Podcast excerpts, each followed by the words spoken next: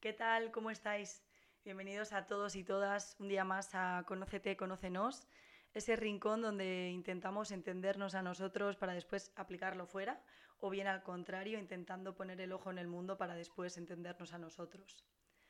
Llevaba ya bastante tiempo sin pasarme por aquí por el podcast, pero tenía mogollón de ganas y no quería hacerlo ni más ni menos que con una historia que a mí me ha marcado mucho, con moraleja, eh, que creo que se puede aplicar a cualquier ámbito de nuestra vida. Pero antes de, explicaros cuál es, de contaros cuál es la historia, os quiero explicar un poco de dónde ha venido, dónde la he aprendido y demás. Bien, pues como muchos de vosotros sabéis, eh, estuve un par de semanas realizando un curso intensivo sobre PNL, sobre programación neurolingüística, que también seguro que muchos de vosotros ya sabéis lo que es, pero bueno, para quien no lo sepa, bueno, pues es un enfoque pseudocientífico de comunicación que, bueno, basado también en el desarrollo personal y, en la psicoterapia y demás, intenta abordar eh, y conocer cuáles son los patrones de nuestro cerebro por los cuales nosotros funcionamos para después intentar reprogramarlos o cambiarlos y de esta forma también cambiar nuestro mundo, eh, nuestras creencias limitantes, eh, incluso sirve para curar fobias, para cambiar la historia de nuestras vidas, para intentar em, vivir más en paz con nosotros mismos. Al fin y al cabo yo creo que también eso es como a lo que se reduce cualquier tipo de terapia, ¿no? Y bueno, en este máster, eh, además de, de entender todas las técnicas y demás, lo que hacíamos era aplicarlas e integrarlas en nosotros. Bueno, eh, concretamente nosotras éramos un grupo de seis chicas, que además eso, em, al ser tan pocas personas, eso ayudó mogollón a, poder entender todo mucho mejor, porque nos abríamos mucho entre nosotras. Y em, en una de las conversaciones y, de las eh, terapias que, que, vimos, salió el tema de las relaciones tóxicas. Y bueno, pues eh, se comentó eh, lo típico de cuando estás con alguien y empiezas a sentir manipulación, eh, malos tratos, ya sean físicos o psicológicos, o incluso comportamientos que tú sabes que, que, no has visto nunca en parejas cercanas y que, y que no lo ves normal, pero igualmente lo terminas aceptando, ¿no? Y bueno, justamente la psicóloga que nos estaba impartiendo la formación nos contó la historia de la rana y la olla. Y bueno, la historia cuenta que una vez una rana saltó a una olla que tenía el agua hirviendo y evidentemente lo primero que hizo la rana fue saltar del agua hirviendo. Al día siguiente la rana volvió a entrar eh, en la olla, lo que pasa que ese día el agua estaba fresquita y la rana lo que sentía era que estaba pues como en una piscina porque no sentía nada más y ahí que se quedó, estaba tan tranquila, a pesar de que quizá no era el mejor sitio para, para quedarse, ¿no? el agua se fue calentando poco a poco. Entonces el agua empezó a estar eh, de un momento para otro templada. La rana no notaba, pero tampoco notaba nada raro. Tampoco, tampoco notó nada peligroso en ese momento. Eh, al rato siguiente, o sea, lo siguiente que ocurrió es que el agua se volvió a calentar y la rana no notaba nada. La rana eh, seguía allí, no se salía y seguía tranquilamente nadando por la olla. Y el siguiente paso, como os podréis imaginar, es que directamente el agua estaba hirviendo y ella en ese momento ya ni siquiera pudo, pudo salir como había hecho la anterior vez. ¿Qué moralejas sacamos de esto?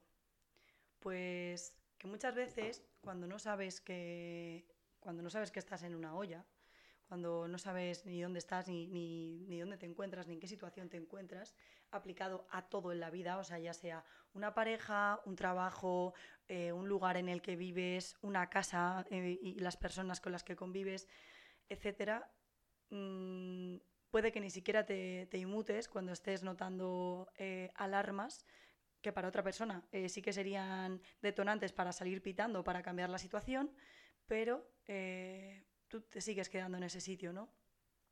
Muchas veces esto es muy peligroso porque cuando nos queremos dar cuenta de que verdaderamente el agua está hirviendo, ya no podemos salir de ahí, ¿no?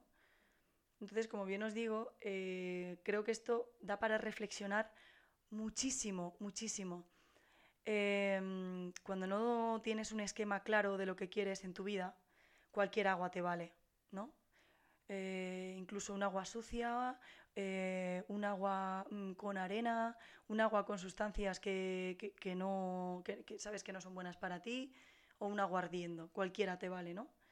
Pero cuando tienes en tu cabeza eh, muy, muy claro, una idea, una idea, eh, una idea muy clara de quién quieres ser, de qué personas quieres en tu vida, de qué tipo de pareja quieres, de dónde quieres vivir, de cuánto dinero vas a ganar, de todo, eh, que al fin y al cabo todo se resume a expectativas, pero que las expectativas eres solamente tú el responsable de, de, crearlas, ¿no? Al final la sociedad muchas veces nos puede poner más o menos expectativas de lo que se supone, entre comillas, que debemos ser, debemos tener o debemos alcanzar.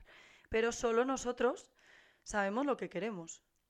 Eh, por tanto, creo que esto es un ejercicio súper, súper potente para mirar hacia adentro, ver qué queremos y eh, cuando detectemos algo que no nos gusta, ser capaz de cortar por lo sano. Eh, yo personalmente lo apliqué y ahora me voy a mojar, nunca mejor dicho, lo apliqué en base a parejas, porque me di cuenta de que muchas veces estaba aceptando cosas que no iban conmigo, em, comportamientos a lo mejor más inmaduros, em, cosas que, que, no me gustaban, eh, faltas de atención, mm, no sé, eh, cosas que, que, realmente las parejas que, que sí que me han nutrido y me han hecho crecer no me han dado. Y que son comportamientos que, por ejemplo, tampoco he visto en mis padres, ¿no?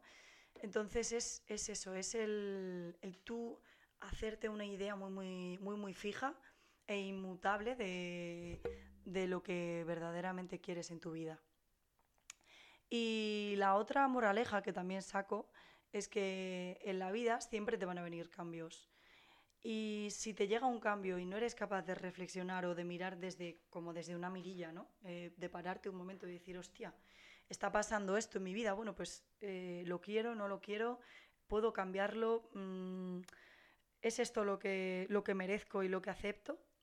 Y hacerte este tipo de preguntas te, te, ayuda mogollón eh, después a largo plazo poder decir, mm, no me voy a acomodar o, o sí, o esto a lo mejor sí que es lo que quería, ¿no?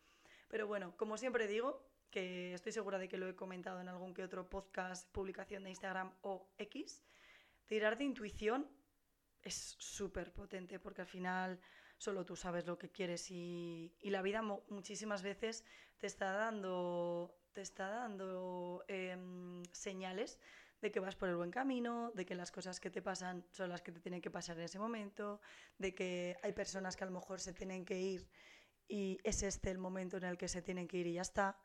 ¿no? Pero, pero creo que, tenemos mucha más capacidad para decidir sobre las cosas que nos pasan de lo que creemos.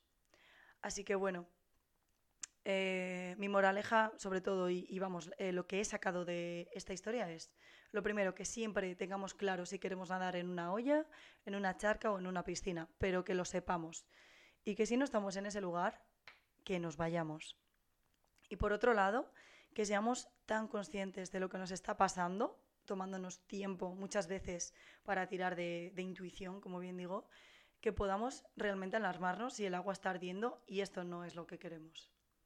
Así que bueno, eh, nada más, nada más por hoy. Espero que hayas disfrutado muchísimo de, de este podcast, eh, que recuerdes que eres mucho más fuerte de lo que crees y nos vemos por el siguiente y por mi Instagram arroba soy Sofía García barra baja. Un abrazo y un beso gigante.